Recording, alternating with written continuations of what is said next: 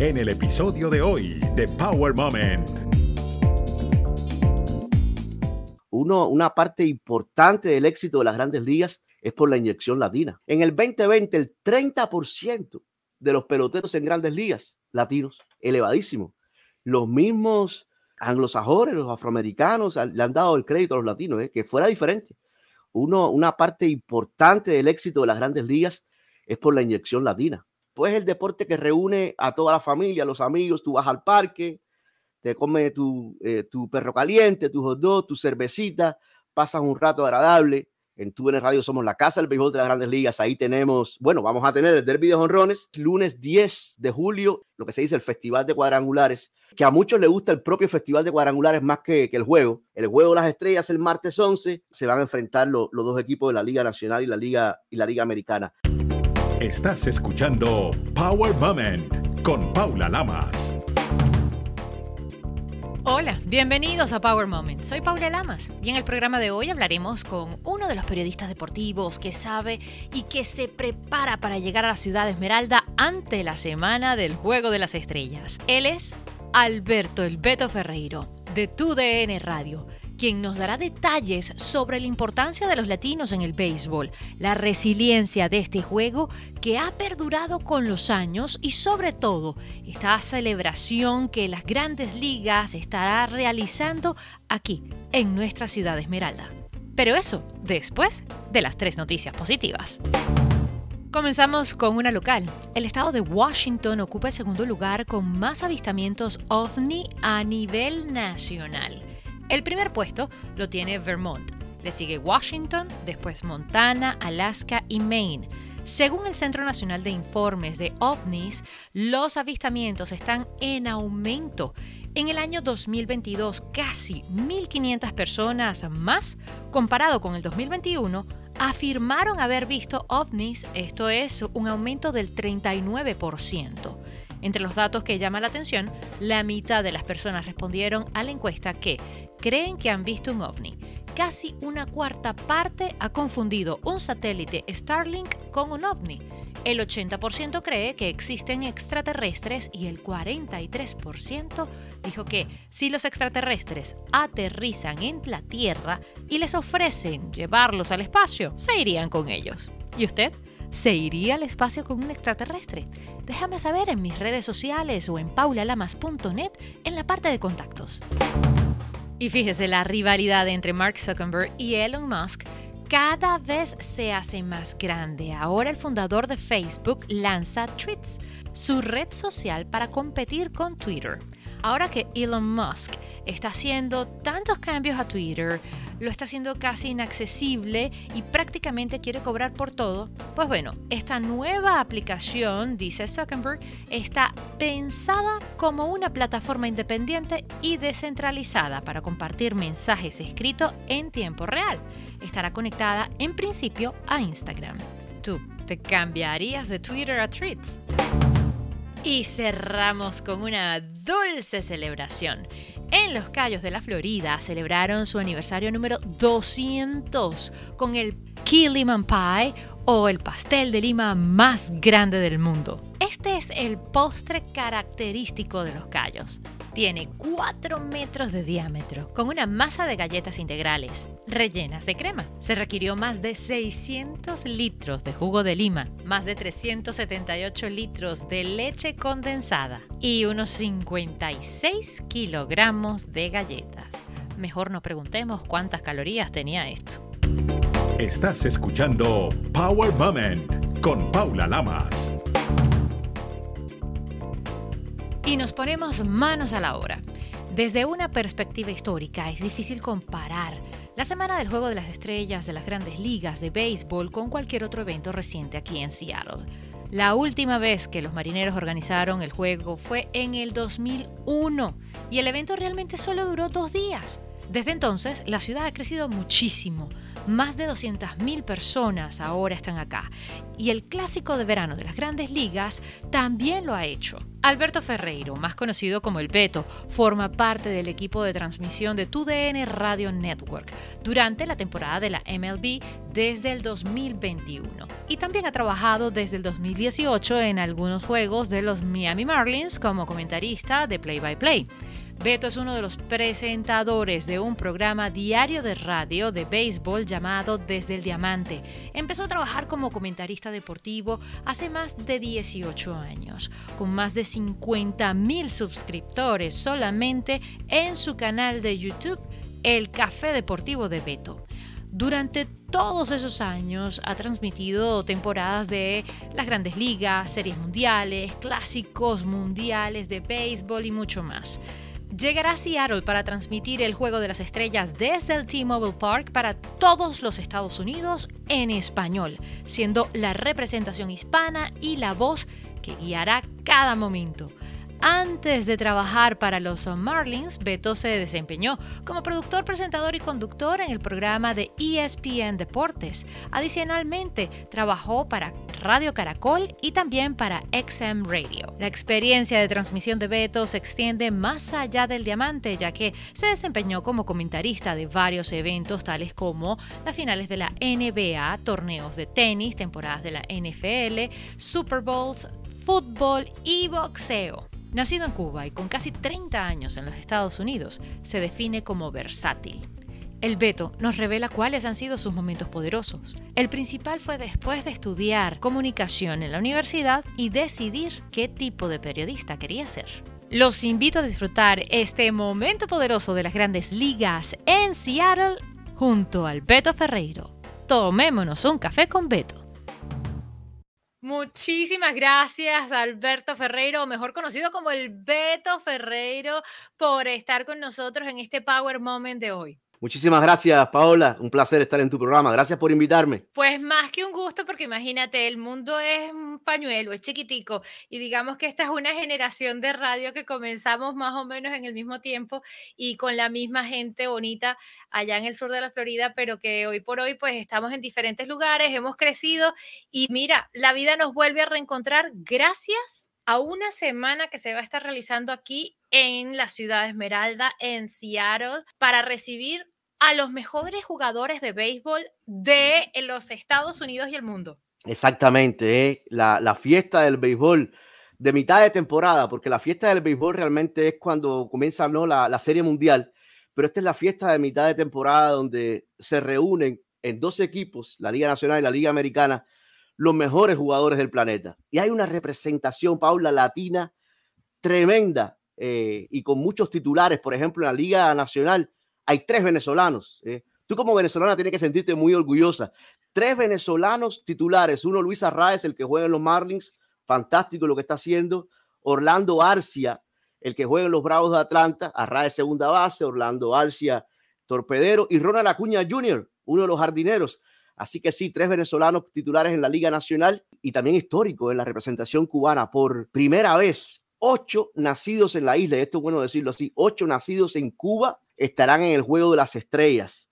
Hay que ir, Paula, 55 años atrás, cuando asistieron seis nacidos en la isla, Juego de las Estrellas. Bueno, en esta ocasión tenemos ocho. Igualmente la representación dominicana, que siempre presente en el Juego de las Estrellas. Va a ser un Juego de las Estrellas muy, muy bonito ahí en Seattle, en tu ciudad. Así es, de hecho, uno de los dominicanos que va a estar presente y que nos va a representar como ciudad es Luis Miguel Castillo, Luis Castillo, que eh, lleva el número 21, así que se confirmó, todo el mundo estaba muy contento, así que creo que va a ser su primer juego de las estrellas, no estoy muy segura de ese dato, pero como tú muy bien dices, hay un montón, hay más de 40 latinos, si no me equivoco, que van a formar parte de este evento que es muy importante.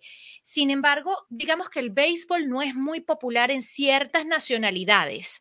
El béisbol es más para lo que es el Caribe y Suramérica de alguna forma y a ciertas partes de Suramérica, no a todo el mundo. Entonces, para aquellos que de repente no están tan familiarizados con el béisbol, ¿qué le podemos decir y cómo le podemos explicar esto de la Liga Nacional, esto de cómo van a dividirse, de cómo van a jugar y de qué se trata básicamente y la importancia del juego de las estrellas? Mucha importancia. Como te decía, es la fiesta de mitad de temporada y esto se viene jugando de 19 1933, eh, el juego de las estrellas, y surgió un periodista del Chicago Tribune, Ash Ward, fue el que trajo la idea, imagínate, 1933. ¡Ay, qué bonito! Un periodista. O eh, sea, hay un colega el que puso el punto, ¿no?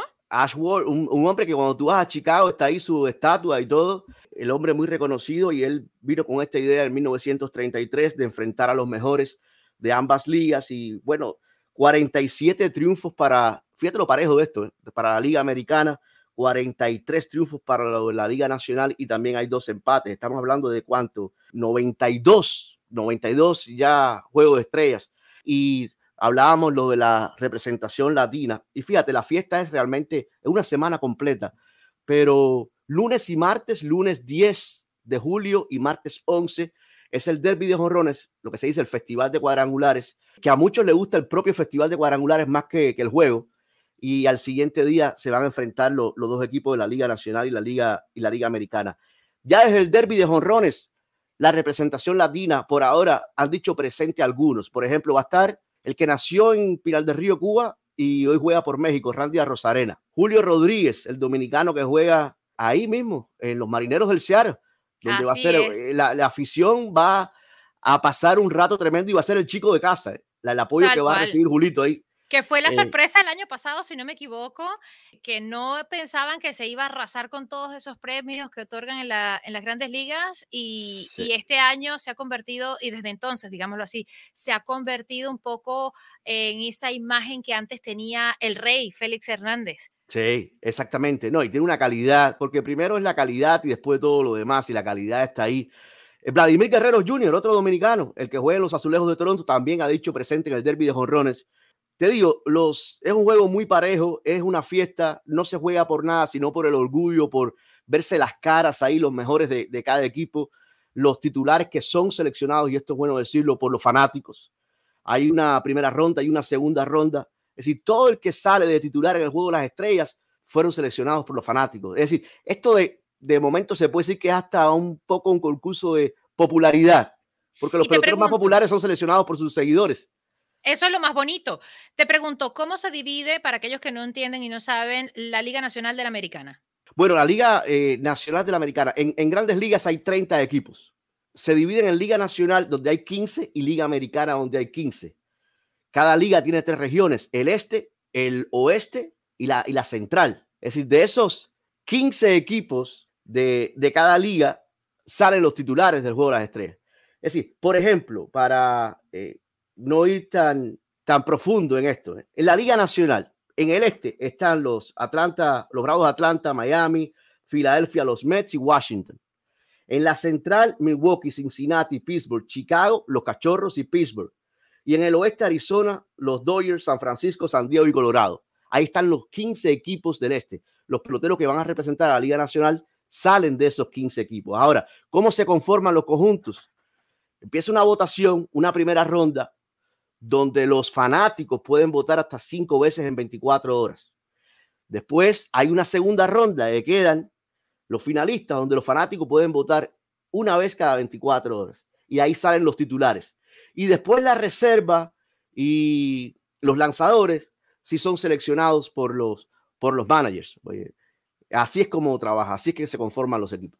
¿Qué crees tú que ha hecho tan resiliente al béisbol que ha perdurado a través de los años y lejos de perder fanaticada, cada vez gana más. Algo que me sorprendió en años recientes, digamos hace tres años, justo antes de la pandemia, tuve la oportunidad de visitar San Luis. Jamás en mi vida había visto una fanaticada de béisbol tan fiel y tan grande.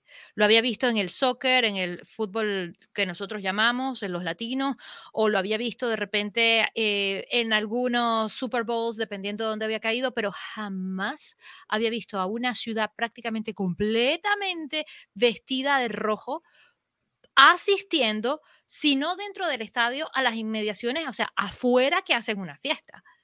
¿Qué crees tú que hace al béisbol tan resiliente? Fíjate, esa es una muy buena pregunta y San, Luis es una franquicia histórica, como lo, lo, es Chicago, los cachorros, más que los medias blancas en la ciudad, o como los Yankees o como los Mets en, la Gran Manzana, como Cincinnati, eh, por ejemplo, eh, como Los Ángeles Dodgers en Los Ángeles. Eso son franquicias históricas. Es el pasatiempo, eh, Paula. es, a diferencia de otros deportes, como el fútbol americano que se juega una vez a la semana, el, fútbol, como le llamamos los latinos, el fútbol soccer, ¿verdad? Igual una o dos veces a la semana, el baloncesto cada tres, cuatro días. En la temporada del béisbol son seis meses diario. el béisbol no para tienes un día libre tal vez a la semana, a veces llevas dos semanas sin días libres y es el pasatiempo, es el deporte que reúne a toda la familia, los amigos, tú vas al parque, te comes tu, eh, tu perro caliente, tu hot dog, tu cervecita, pasas un rato agradable y, es un deporte tan impredecible. Yo creo también que tiene mucho que ver porque nos podemos volver locos antes de la campaña dando pronósticos y sacando cuentas y la matemática, que si dos más dos es cuatro. Pero Paula, al final el terreno es el que tiene la última palabra. Eh, yo no recuerdo la última vez que yo dije que un equipo iba a ganar la Serie Mundial y la ganó. Y eso es lo que hace el béisbol diferente a otros, eh, que es impredecible porque tú puedes tener el mejor equipo. Paula tiene el mejor equipo. Mi equipo no es tan bueno, pero tengo un lanzador que vino esa noche en encendido. su mejor noche, encendido, como decimos nosotros. Y te gané a pesar que tu equipo es mucho mejor que el mío. Es así. Es lo que te da el béisbol que no te dan los otros deportes. Por eso es el que es el pasatiempo, el deporte nacional de los Estados Unidos. Y por eso, a pesar de las de todas las dificultades, porque el béisbol ha pasado por muchas dificultades, ¿eh? sale a flote. Ahora mismo, en esta campaña, los ratings están disparados. Pero ¿qué hizo el béisbol, Paula? Que modificaron, cambiaron, llegaron nuevas reglas, como la regla del reloj, la de las bases más grandes. Ahora el juego es más rápido, más dinámico que el béisbol se demoraba mucho. En estos tiempos que corremos, tú no te sientas en un estadio cuatro horas como estaba pasando, tres horas 45 minutos. Hoy los juegos son 25, 30 minutos más rápidos y más activos. Si no tienes tiempo a aburrirte, es el mismo béisbol, pero la implementación del reloj está ayudando muchísimo. Es decir, buen trabajo del comisionado Rob Manfred con estas nuevas reglas, que más que todo lo que están haciendo es ayudando al deporte. Repito, hoy los ratings están altos, hoy la asistencia ha aumentado, en comparación con otros años. Eso es muy buenas noticias para nosotros. ¿eh? Lo cual es, se nota, lo que tú estás diciendo se nota completamente porque cuando vas, ya sea físicamente al estadio o lo estás viendo por televisión, como tú muy bien dices, ya no te aburre, ya no te parece eterno. Ya es como, ojo, si te mueves, te lo pierdes. O sea, así de simple. Y si vas al baño, te puedes perder tres innings. Tal cual. No, no, no. Y estaba escuchando en estos días a unos periodistas españoles. Me daba mucha risa que habían venido a Estados Unidos y por primera vez se habían ido a un partido de béisbol, un partido de básquetbol, que es un deporte diferente, pero digamos que ya más o menos vas viendo la idiosincrasia. Y decía que usualmente se aburrían en los partidos, mejor dicho, en su país, pero que en este no les dio tiempo, porque está tan sobreanimado todo que si los cheerleaders, que si eh, la música, que si esto. Y el béisbol también tiene ese ingrediente que es importante. Las gráficas en la pantalla, el muñeco del estadio o la mascota que está animando, en la cámara que enfoca a la gente, las carreras que hacen dentro del estadio. En cada instante están estimulando a la gente para que no se aburra, para que mantenerlos entretenidos. Ahora bien, te pregunto, hay quienes dicen que de alguna forma los latinos han sido los héroes para el béisbol. ¿Cómo de alguna forma los latinos le han dado vida o han servido para ser héroes del béisbol de los Estados Unidos, de este deporte nacional? El que afirme eso está en lo correcto. Yo no sé si los héroes, pero sí grandes protagonistas. Imagínate que en el 2020, debe ser más ahora, ¿eh? en el 2020 el 30% de los peloteros en grandes ligas latinos el 30%, eso es elevadísimo.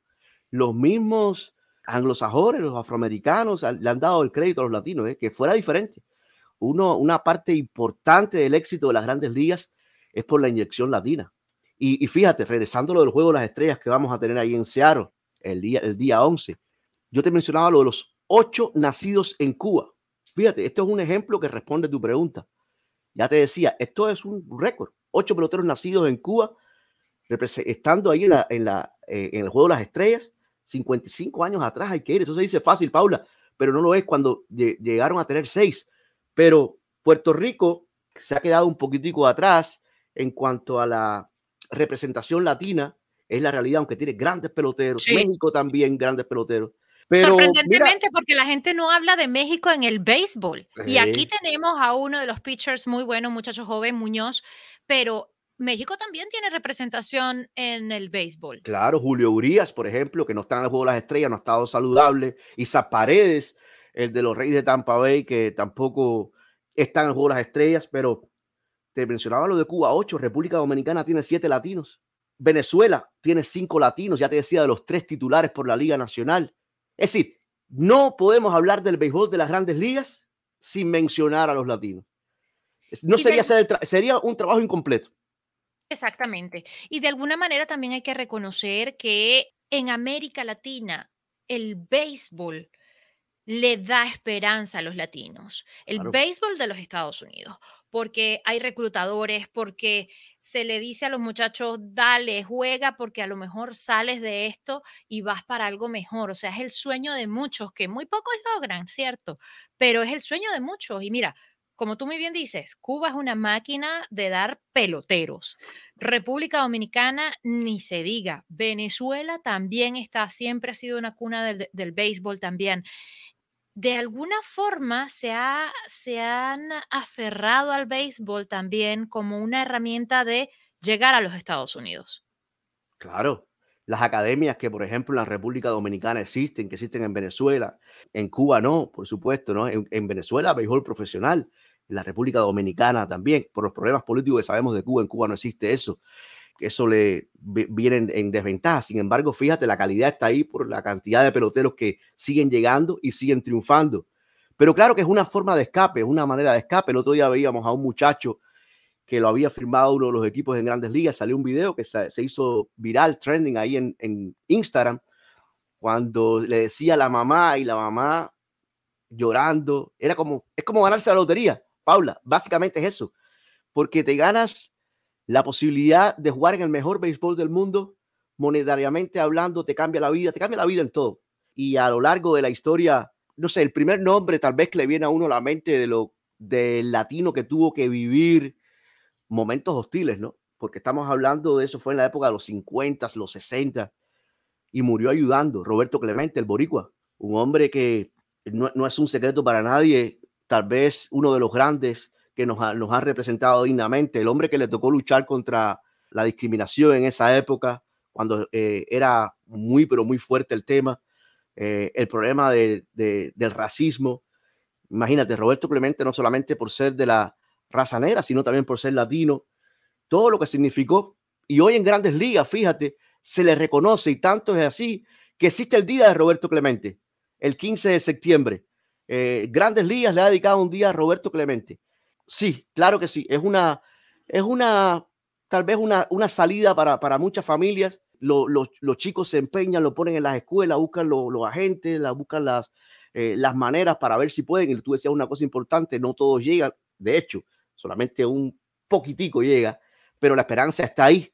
Eh, influye mucho la, la, ayuda de los padres, el, el núcleo familiar, si, si, tienes ese respaldo pero todo depende de ti, si eres entregado, si realmente estás puesto para eso, si entrenas, si, si estás bien visualizado con los pies sobre la tierra y tienes el talento y, tu meta está en seguir mejorando y mejorando, las posibilidades aumentan considerablemente de lograr el sueño. ¿eh?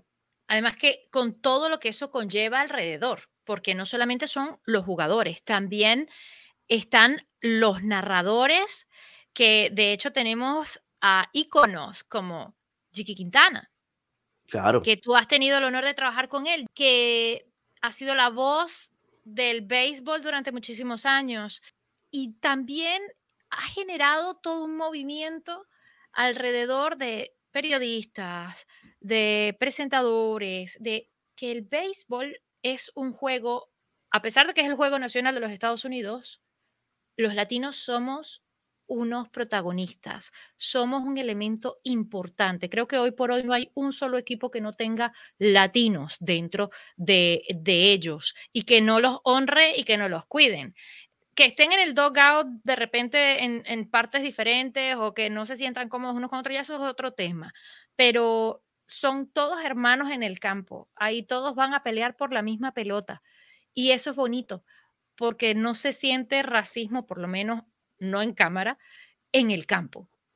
De hecho, Paula, los Reyes de Tampa Bay, el mejor equipo hoy en toda la liga americana. Ahora son los Bravos de Atlanta en todas las grandes ligas, el conjunto que tiene el mejor récord, pero durante toda la temporada ha sido Tampa. El otro día tenían una alineación que todos eran latinos, todos. Los nueve bateadores, los nueve jugadores eran latinos. Eh, y en el último juego tenían a ocho latinos. El único que no era era eh, el segunda base Waltz, el resto latino. Es decir, fíjate la, la importancia. Tú sabes lo que es un equipo que tiene representación colombiana con Harold Ramírez.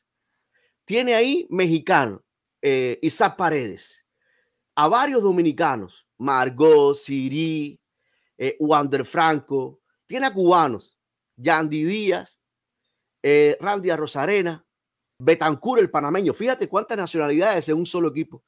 Y fíjate eh, qué bien le va a ese conjunto los Reyes de Tampa Bay. Entonces, eso vuelve a responder la pregunta que me habías hecho hace un ratico solamente. Fíjate la importancia de los latinos, que un equipo de grandes ligas a veces se da el lujo de tener a todos los latinos en un, en un mismo día, en un mismo juego. Exactamente, en un mismo día, en un mismo juego, hace toda su alineación de los latinos. Vámonos a ganar, porque van a ganar. ¿Cómo llegas tú a este mundo de los deportes? ¿Cómo decides tú ser parte de todo esto? Porque si alguien hace jugada tras jugada, eres tú, pero no solamente del béisbol, también del básquetbol y de lo que te pongan por el medio del boxeo, en fin. ¿Cómo te envuelves tú en el mundo del deporte y cómo llegas a desarrollarte tanto en lo que es el béisbol? Bueno, siempre me gustó, desde que casi ya 20 años, de 18 años cuando te conocía por ahí, no es que tú eres mayor, sino que empezaste que eras una niñita. Eso es no, cierto. No, es que tienes muchos años, es que empezaste no tenías ni, ni 15. pero hacía algo que no tenía que ver con deporte, pero en mi mente, porque era lo que me gustaba, siempre el camino era tratar de llegar ahí. ¿Cómo hago para meterme en el deporte? Hasta que apareció la oportunidad, se me dio, en un programa deportivo en, Radio Caracol, recuerdo, eh, que eran los domingos, como seis horas en un maratón aquel, tú te tienes que acordar, el Carrusel Deportivo. Carrusel Deportivo, claro que sí. Claro, con Ernesto Barrera, Horacio Joffre y un grupo de trabajo tremendo que, que conformamos ahí. Y ahí después se me dio la oportunidad en ESPN, donde estuve varios años, el líder mundial del deporte, en ESPN, local y nacional. Teníamos un programa localmente que despertaba Miami, Café ESPN, que lo hacía con Joe Puyala, que iba de, de 6 a 10 de la mañana, las madrugadas esas que uno nunca olvida. Ahí se me dio la oportunidad en XM con Andrés Cantor, eh, Canal 147. Estando ahí ya después, se me da la oportunidad con los Marlins. Ahí yo hacía los juegos de la carretera con Jiki Quintana, 2018, tú lo mencionabas a él, y sí, merece estar en el Salón de la Fama. 2018-2019 viajando con el equipo, narrando los juegos de la carretera, porque en casa es Jiki y José Luis Nápoles. Entonces yo hacía los juegos de afuera. Éramos tres en esas dos campañas. Otro eh, tremendo, otro cubano sí. fabuloso con una voz prodigiosa. Exactamente. Que conocí apenas llegó de Cuba. Sí, exactamente. No, yo conozco algunos que, algunas muchachas por ahí que se despiertan en el, en el ringtone del celular, en la voz de Nápoles. Buenos días. Despiértate. pero así fue. Y bueno, y después llegamos a, bueno, apareció los Marlins y ya estamos en desde el 2021 en TUDN Radio, que somos la casa del béisbol. En TUDN Radio somos la casa del béisbol de las grandes ligas. Ahí tenemos, bueno, vamos a tener el derby de honrones el lunes 10, el juego de las estrellas el martes 11. So, eh, tenemos los domingos de grandes ligas y tenemos toda la postemporada, incluyendo la Serie Mundial. Este va a ser nuestro tercer año en TUDN Radio, narrando la, la postemporada, narrando la Serie Mundial, soy parte de ese grupo, un grupo, eh, somos privilegiados, ¿verdad? Trabajamos muy bien, muy cómodo, bajo la dirección de, de Carlos Ascárate, eh, que tú también lo conoces muy bien, el jefe sí. de, lo, de los caballitos, y, y, y, así estamos, así ha sido poco a poco, pero siempre con ese sueño, eh, desde que comencé en esto, el béisbol, el boxeo, me encanta el baloncesto, pero el deporte siempre fue mi prioridad. Pero, ¿cuál de todos dirías tú que es tu fuerte? A mí me encanta mucho el, la pelota, eh, pero yo no podría decirte entre pelota, el, es decir, el béisbol, eh, el baloncesto me fascina, pero también el boxeo. No sé, pero por el tiempo que le, que le invierto, por lo que he hecho ya, que son varios años narrando y todo el tema, toda la preparación que, que también lleva mucha preparación, eh, que esto conlleva. Yo, yo tengo que decir hoy que el, el béisbol, tengo que decir hoy que el béisbol de, de, de las grandes ligas, sí, que es lo que he estado narrando últimamente y a medida, mientras más uno lo hace, más pasión le da. No sé, es como algo que se convierte como en parte de tu vida, pero, pero sí lleva mucha preparación, pero, pero me encanta, me encanta. Cuando tú dices que el lunes va a ser el derby de jonrones, ¿qué es lo que va a ocurrir? ¿Todos los peloteros van a hacer un show de jonrones o van a intentar pegarle con ese palo a la pelota? El que más jonrones conecte se lleva el premio. Por ejemplo, Pita Alonso ya dijo que sí. Este domingo eh, confirmó su participación que ha ganado en dos derbis de jonrones. Por ahora han confirmado, y faltan dos cupos todavía, han confirmado Pita Alonso de los Mets, Randy Arozarena, el cubano de los Reyes de Tampa Bay, Julio Rodríguez, el de los Marineros del Seattle, Vladimir Guerrero Jr., eh, de los Azulejos de Toronto.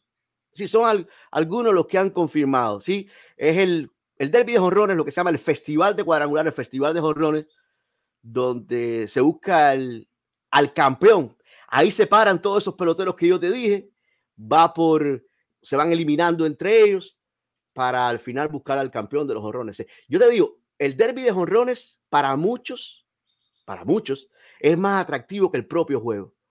Porque la, en el béisbol muchos van al estadio a ver jonrones, fíjate. Eh, ahí vas a tener jonrones toda la noche. toda la noche.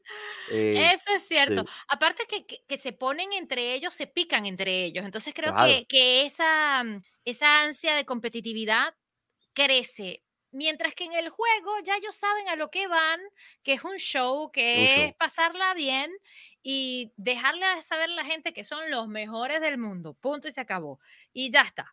No creo que haya mucho más, pero es bueno que la gente sepa la diferencia entre el derby y el partido como tal. Que creo que el derby por eso tiene esa, esa sal y esa pimienta, ese picantico, como dices tú, que, que atrae a más de uno. No, porque el juego, te voy a decir algo, durante algún tiempo, el juego sí tenía un significado, pero era un significado muy grande para lo que realmente es. Tú acabas de decir que es un partido de exhibición.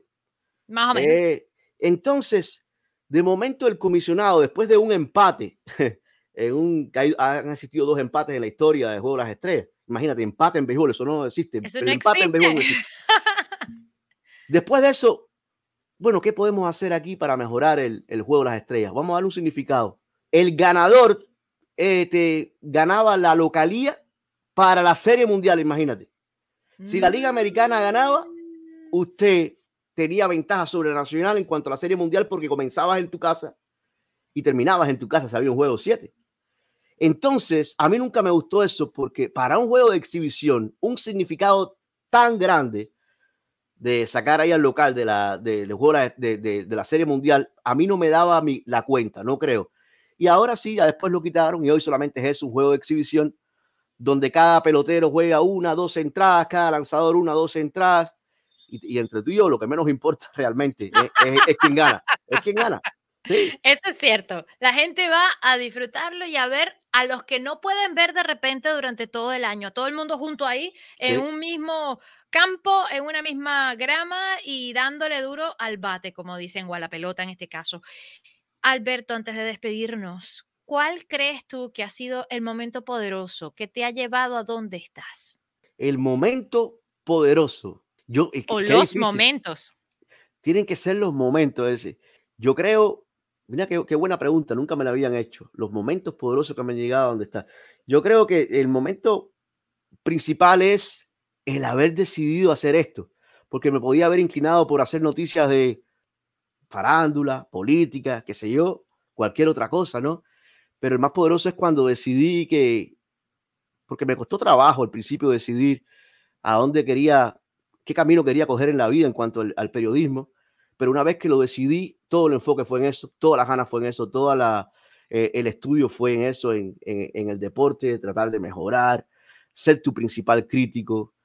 No siempre todo te, sale bien, hay que saber también levantarte cuando eh, tienes un día malo. si te quedas ahí, sí, porque normalmente, eh, como en todas las, como en el béisbol, no siempre vas a batear de 4-4, a veces te vas de 4-0 y es saberse levantar. En nuestra carrera es igual. El día que no te fue tan bien es pasar la página y decir, bueno, tengo que mejorar en esto, en esto o en lo otro. pero si te tengo que decir momentos así, cuando se me dio la oportunidad en ESPN fue muy poderoso. Ese, ese momento me impulsó mucho porque estamos hablando de una de las cadenas más reconocidas ¿no? en, en los Estados Unidos en cuanto a deporte se refiere. Cuando se me dio la oportunidad de narrar los Marlins, momento muy poderoso, porque ya estaba narrando el mejor béisbol del mundo. Es decir, era un sueño, lo visualicé, yo me, yo me, eh, me veía años atrás narrando béisbol de las grandes ligas, es decir, el enfoque, yo me veía en una cabina y tuve esa posibilidad, tengo esa posibilidad. Narrar un juego de las estrellas desde el estadio, ahora lo voy a hacer por primera vez. Narrar el derby de jonrones lo voy a hacer por primera vez porque narré eh, con, con en el Clásico Mundial que acaba de culminar, que fue un, éxito tremendo en Miami. Ya ha estado en series mundiales. Es decir, cada uno de esos momentos ha sido muy poderoso porque me ha impulsado el siguiente. Sin uno, Paula, y esto es muy sencillo, sin uno no hubiera existido el otro. Toda la transición de Radio Caracol, XM Radio, eh, ESPN, TUDN. Sin esos momentos no hubiera abierto, por ejemplo, mi canal de YouTube ni mi página de Facebook, que también todo el enfoque eh, va en eso. Eh, gracias a Dios, en el Café Deportivo de Beto, que se llama así, en los dos sitios. Cada momento me ha llevado al otro. Todo eso son muy poderosos. ¿eh? ¿Y qué le dices al Beto Ferreira que recibía de repente negativas o que ciertas personas decían, este muchacho no va a salir o este muchacho no va a llegar muy lejos? ¿Qué le dirías tú hoy a ese Beto Ferreira? Que no presten atención a nada yo siempre escucho a todo el mundo, pero al final tú eres el que tiene que sacar tus propias conclusiones. Y vas a tener a muchas personas que realmente piensan que no vas a llegar a nada. Vas a tener muchas personas que no han hecho nada, pero también te van a decir que tú no vas a llegar a nada. Y tú dices, bueno, me está diciendo este muchacho que no va a llegar a nada y a dónde ha llegado él. Yo creo que eso tiene que servir más que todo de motivación, de empuje, de, hacer las cosas cada vez mejor. No prestarle atención a los comentarios negativos. Mi, a mí lo que me ha trabajado de escuchar a todo el mundo, recoger lo bueno de cada opinión, porque sí, muchos tienen la razón y muchos te dicen las cosas no como una crítica, sino para que mejores en, alguna, en algún aspecto que no está yendo muy bien. Siempre hay para mejorar, ¿eh? Siempre hay para mejorar. Es seguir adelante, no caerte. Y cuando, como te decía ahorita, cuando no te fue tan bien, es saber pasar la página, mejorar en esos detalles, por qué no te fue tan bien, trabajar sobre eso y seguir hacia adelante y que nadie te pueda frenar y que nadie te diga lo que tienes que hacer con tu vida, que nada, porque quién es una persona para venir a decir, Paula, no hagas tu podcast, no tienes talento. Ven acá, ¿y por qué? Porque tú lo dices. No, ahora lo voy a hacer, no uno, voy a hacer tres diarios. Y ya, es así, que nadie te frene. Así mismo es. Alberto Beto Ferreiro, muchísimas gracias por este Power Moment. Has hecho un juego perfecto, como lo hizo hace poquito este muchacho latino también, por cierto. Así que muchísimas gracias. Que sepas que Seattle se viste de gala para recibirte a ti, a todo el equipo de tu DN y por supuesto a todos esos miles de personas que van a estar pues visitando la ciudad de Esmeralda, muchos de ellos por primera vez para poder disfrutar de este Juego de las Estrellas, de esta semana del Juego de las Estrellas. Gracias, Paula. Gracias por invitarme. Siempre un placer y ahí nos reencontraremos en, el estadio de los Marineros del Ciare. Qué mejor que un estadio de pelota. Imagínense. Así, mismo. Gracias. Recuerda, hacer bien sin mirar a quién. Power Moment cuenta con música original del afamado ingeniero de sonido, productor musical y musicólogo, múltiple ganador de los Grammys americanos, Marcel Fernández. Además, cuenta con la prestigiosa voz del reconocido talento hispano de ESPN en español, Carlos Cataño. Power Moment no se hace responsable por los comentarios emitidos por los invitados. Recuerda seguir a Power Moment en las redes sociales, arroba Power Lamas, en Twitter e Instagram y en Facebook, Power Moment with Paula Lamas. Esta es una producción de GGSI.